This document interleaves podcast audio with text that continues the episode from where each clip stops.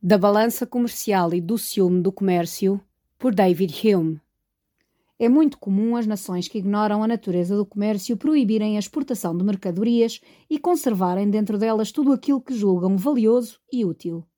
Não consideram que, com esta proibição, agem de maneira diretamente contrária à sua intenção e que, quanto maior a quantidade exportada de uma mercadoria, mais ela será produzida no país e sempre terão a primeira oferta. É bem conhecido dos estudiosos que as antigas leis de Atenas declararam criminosa a exportação de figos, considerados na Ática como um tipo tão excelente de fruta que os atenienses julgavam demasiado saborosa para o paladar de qualquer estrangeiro. Levaram tão a sério esta ridícula proibição que entre eles os informantes eram por isso chamados de sicofantes, de duas palavras gregas que significam figos e revelador. Em muitas das antigas atas do Parlamento há provas da mesma ignorância da natureza do comércio, particularmente no reinado de Eduardo III. E em França, até hoje a exportação de milho é quase sempre proibida, com o fim de evitar a fome, segundo dizem. Embora seja evidente que nada contribui mais para as fomes frequentes que tanto afligem aquele fértil país. O mesmo temor ciumento com respeito à moeda também prevaleceu em várias nações foram necessárias tanto a razão como a experiência para convencer um povo de que tais proibições não servem outro propósito que não o de aumentar desfavoravelmente o câmbio e gerar uma exportação ainda maior. Pode-se dizer que tais erros são grosseiros e palpáveis. Mas ainda prevalece, mesmo em nações bastante familiarizadas com o comércio, um forte ciúme com respeito à balança comercial e um temor de que todo o seu ouro e prata as estejam a abandonar. Em quase todos os casos, esta parece-me uma apreensão sem fundamento. Deveria recear-se mais que todos os nossos rios e fontes se esgotassem do que o dinheiro abandonasse um reino onde há povo e indústria. Preservemos estas últimas vantagens e nunca precisaremos ter receio de perder as primeiras. É fácil observar que todos os cálculos a respeito da balança comercial se fundam em suposições e factos extremamente incertos. Os livros de alfândega são base insuficiente de raciocínio e não é muito melhor a taxa de câmbio, a não ser que a consideremos em todas as nações e conheçamos também as proporções das várias somas enviadas, o que, seguramente, pode ser considerado impossível. Qualquer homem que já raciocinou sobre este assunto sempre provou a sua teoria, qualquer que fosse, com factos e cálculos e pela enumeração de todas as mercadorias enviadas a todos os reinos estrangeiros. Em síntese, esse temor de uma balança comercial danosa parece ser de tal natureza que se manifesta toda vez que alguém esteja de mau humor com o Ministério ou desanimado. Como nunca se poderá refutá-lo, por meio de uma pormenorizada descrição de todas as exportações que contrabalançam as importações, poderá ser conveniente desenvolver aqui uma argumentação geral que permita provar a impossibilidade dessa ocorrência na medida em que preservarmos o nosso povo e a nossa indústria. Suponham que quatro quintos de todo o dinheiro da Grã-Bretanha fossem aniquilados numa noite e a nação se reduzisse à mesma condição com respeito à moeda existente nos reinados dos Henriques e dos Eduardos. Qual seria a consequência? Não deveria o preço de toda a mão de obra das mercadorias cair proporcionalmente e tudo ser vendido tão barato como era naqueles tempos? Que nação poderia então disputar connosco em qualquer mercado estrangeiro ou pretender navegar ou vender manufaturas pelo mesmo preço que, para nós, traria lucro suficiente? Em quão pouco tempo, portanto, isso nos traria o dinheiro que tínhamos perdido e nos elevaria ao nível de todas as nações vizinhas?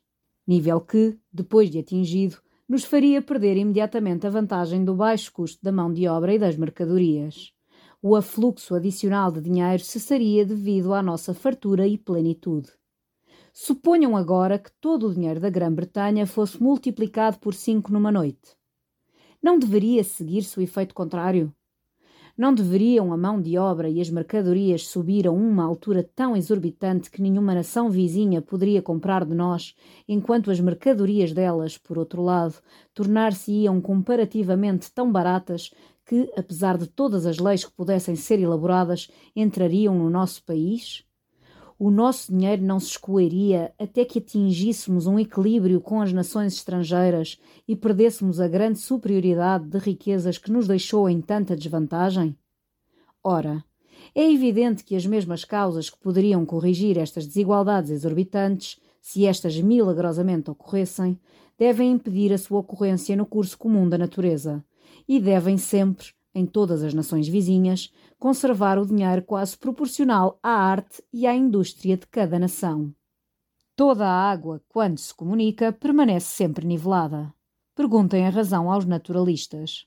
Eles lhes dirão que, se ela se elevasse num ponto, a gravidade superior daquela parte, não estando equilibrada, deveria rebaixá-la até que atingisse um contrapeso e que a mesma causa que rearranja a desigualdade quando ocorre deve sempre impedi-la sem nenhuma operação externa violenta. Há outra causa, embora de alcance mais limitado, que provoca uma balança comercial desfavorável em cada uma das nações com que negocia o reino. Quando importamos mais mercadorias do que exportamos, o câmbio volta-se contra nós e isso torna-se um novo encorajamento para exportar, tanto quanto somariam o custo do transporte e seguro do dinheiro que é devido, pois o câmbio nunca poderá subir senão um pouco acima de tal soma. Poder-se-ia imaginar ter sido possível, através de alguma lei ou mesmo através de alguma arte ou indústria, manter em Espanha todo o dinheiro que os galeões trouxeram das Índias? Ou que todas as mercadorias pudessem ser vendidas em França por um décimo do preço que obteriam do outro lado dos Pirineus, sem encontrar uma via para tal fim, exaurindo aquele imenso tesouro? Que razão existe, de facto, para que todas as nações atualmente lucrem no seu comércio com Espanha e Portugal, senão a de que é impossível acumular dinheiro, não mais que qualquer líquido, acima do seu nível adequado? Os soberanos desses países mostraram que não lhes faltava a inclinação de conservarem para si o ouro e a prata, se em alguma medida isso fosse praticável. Mas assim como qualquer massa de água se pode elevar acima do nível do elemento que a circunda, se entre os dois não houver qualquer comunicação, o mesmo ocorre com o dinheiro. Se a comunicação for cortada por qualquer impedimento material ou físico, pois as leis por si sós são ineficazes, pode haver, nesse caso, uma grande desigualdade de dinheiro. Assim, a imensa distância da China, combinada aos monopólios das nossas companhias da Índia ao obstruírem a comunicação, conservam na Europa o ouro e a prata, esta especialmente em muito maior quantidade do que são encontradas naquele reino. Porém, não obstante esta grande obstrução, a força das causas acima mencionadas ainda é evidente. A habilidade e o engenho da Europa em geral ultrapassam talvez os da China, com respeito às artes manuais e manufaturas. Contudo, nunca conseguimos comerciar naquela região sem grande desvantagem. Se não fosse pelos contínuos suprimentos que recebemos da América, o dinheiro logo diminuiria na Europa e aumentaria na China, até que atingisse um equilíbrio em ambos os lugares. Tampouco poderia qualquer homem razoável duvidar que aquela nação industriosa, se estivesse tão próxima de nós como a Polónia ou a Barbária, faria escoar o excedente da nossa moeda e atrairia para si uma parte maior dos tesouros das Índias Ocidentais. Não necessitamos de recorrer a uma atração física para explicar a necessidade dessa operação. Há uma atração moral, resultante dos interesses e paixões dos homens, que é tão poderosa e infalível como aquela. Como seria mantida a balança entre as províncias de um reino, se não pela força desse princípio, que torna impossível o dinheiro perder o seu nível e aumentar ou diminuir além da proporção da mão de obra e das mercadorias existentes em cada província? Desde que a União removeu as barreiras entre a Escócia e a Inglaterra, qual dessas nações lucra da outra com o comércio livre? Ou, se aquele reino recebeu qualquer aumento de riqueza, pode-se dar conta disso razoavelmente por outra coisa que não o aumento da sua arte e indústria? O que ocorre nas pequenas parcelas da humanidade deve ter lugar nas maiores. Sem dúvida, as províncias do Império Romano mantinham a balança comercial umas com as outras e com Itália, independentemente da legislatura, tanto quanto os diversos condados da Grã-Bretanha ou as diversas paróquias de cada condado. E qualquer homem que, nos dias de hoje, viajar pela Europa poderá ver, pelos preços das mercadorias, que o dinheiro, apesar do ciúme absurdo de príncipes e Estados, quase atingiu um equilíbrio, e que a diferença entre um reino e outro, a esse respeito, não é maior do que aquela que frequentemente existe entre as diversas províncias desse mesmo reino.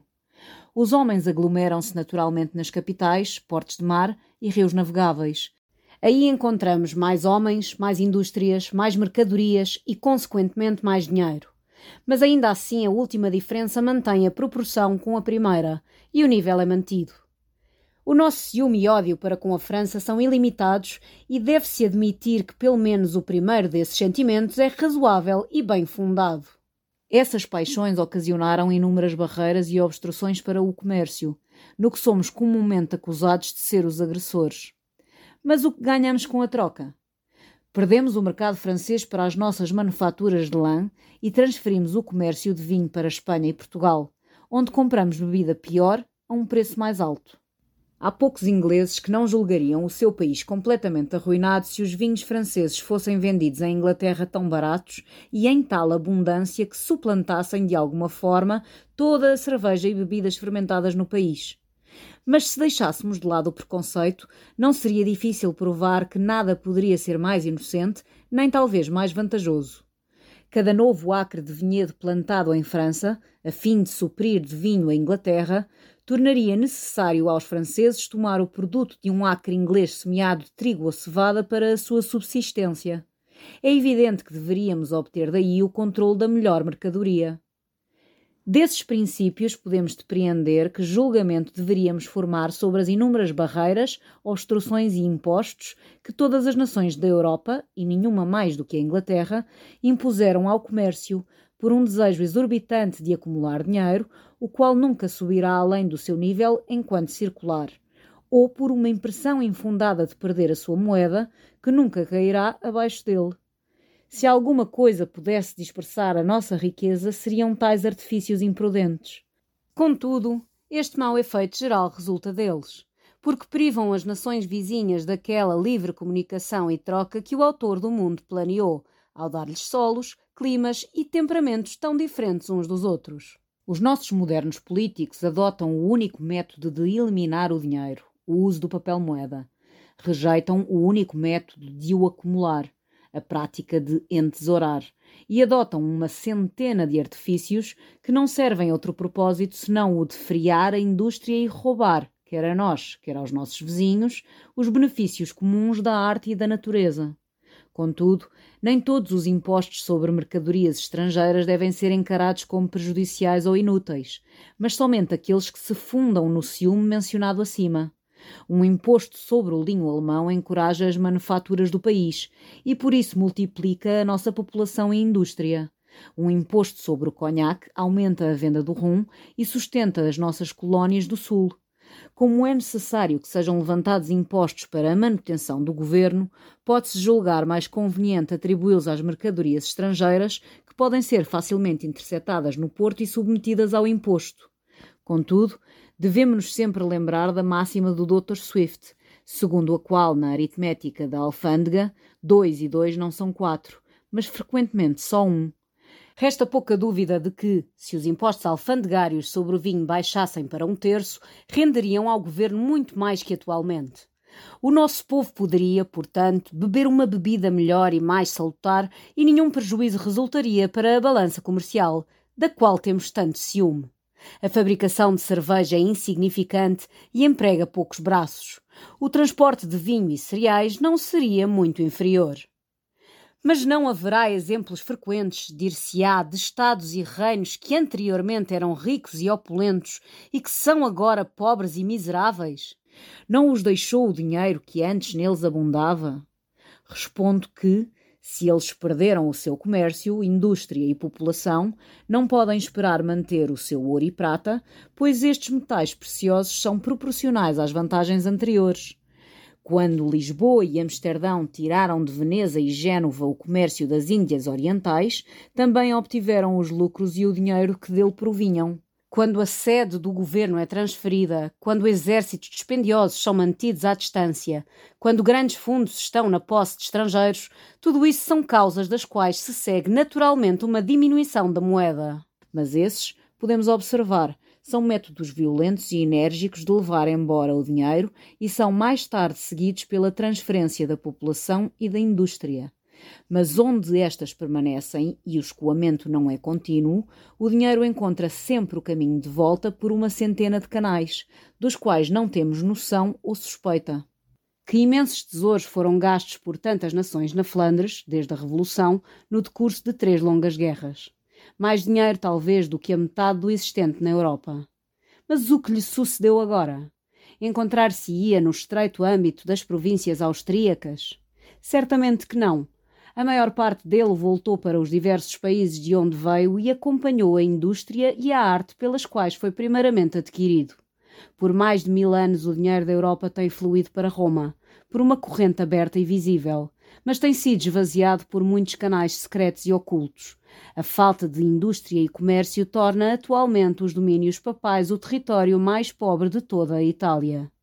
Em resumo, cada governo tem muita razão em preservar com cuidado o seu povo e as suas manufaturas. O seu dinheiro pode com segurança confiá-lo ao curso dos assuntos humanos sem temor ou ciúme. Tendo-me empenhado em eliminar um tipo de preocupação mal fundada, que tanto prevalece entre as nações comerciantes, pode não ser inoportuno mencionar outro, que parece igualmente sem fundamento. Nada é mais comum nos Estados que fizeram algum avanço no comércio do que encarar o progresso dos seus vizinhos com suspeita, considerar todos os Estados comerciantes como seus rivais e supor que seja impossível para qualquer deles prosperar senão à custa de si próprios. Contrariamente a esta opinião estreita e malévola, ousarei afirmar que o crescimento da riqueza e do comércio em qualquer nação, em vez de prejudicar, geralmente promove a riqueza e o comércio de todos os seus vizinhos, e que um Estado dificilmente poderá levar adiante o seu comércio e indústria quando todos os Estados vizinhos estão imersos na ignorância, no ócio e na barbárie. É óbvio que a indústria nacional de um país não pode ser prejudicada pela maior prosperidade dos seus vizinhos. E como o comércio dos produtos nacionais é, sem dúvida, o mais importante em qualquer reino extenso, não temos até este ponto nenhuma razão para ciúme.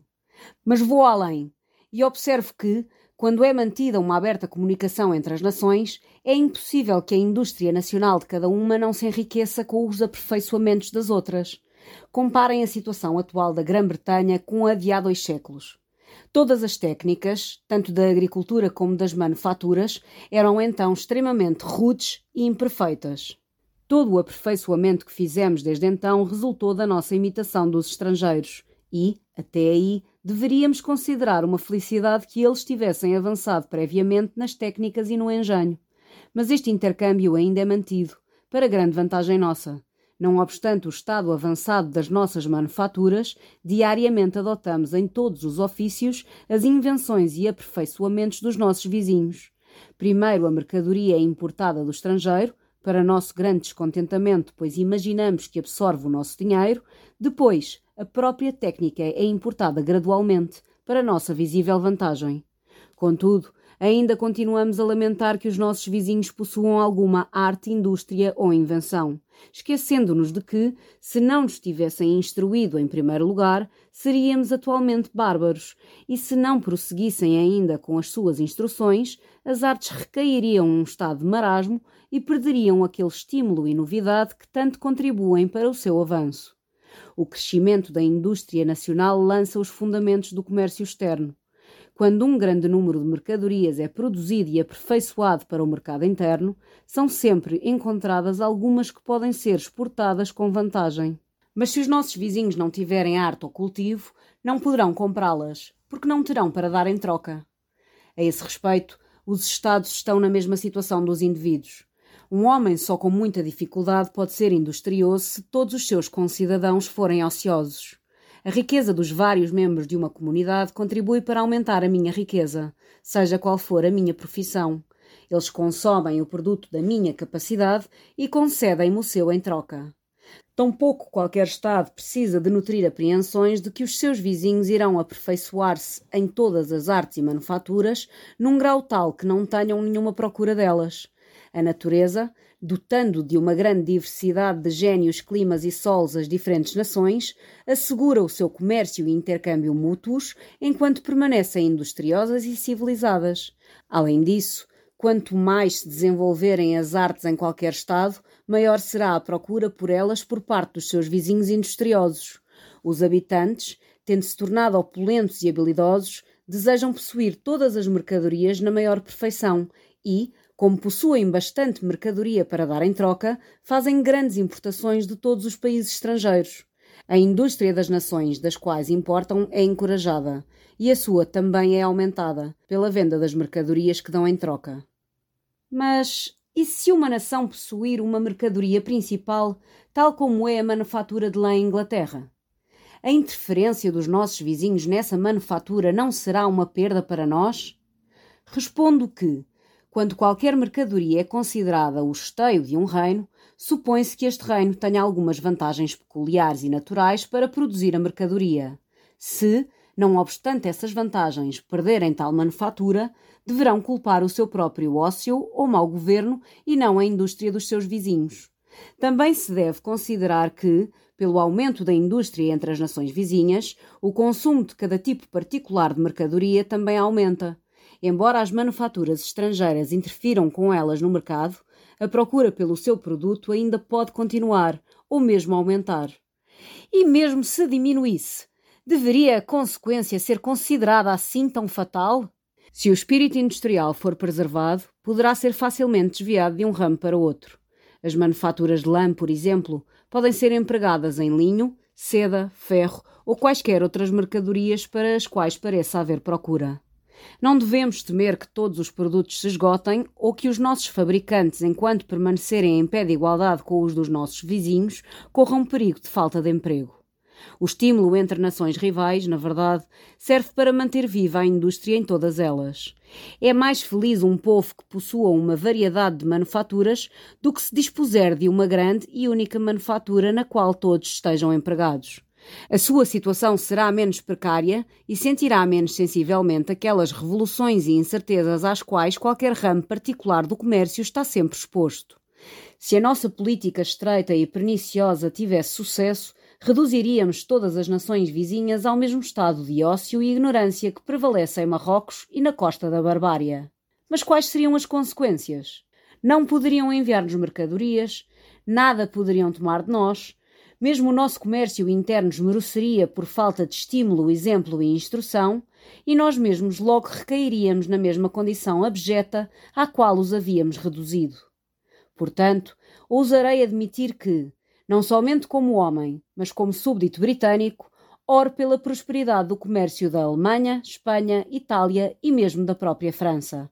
Pelo menos estou certo de que a Grã-Bretanha e todas aquelas nações prosperariam mais se os seus soberanos e ministros adotassem sentimentos tão amplos e benevolentes uns para com os outros.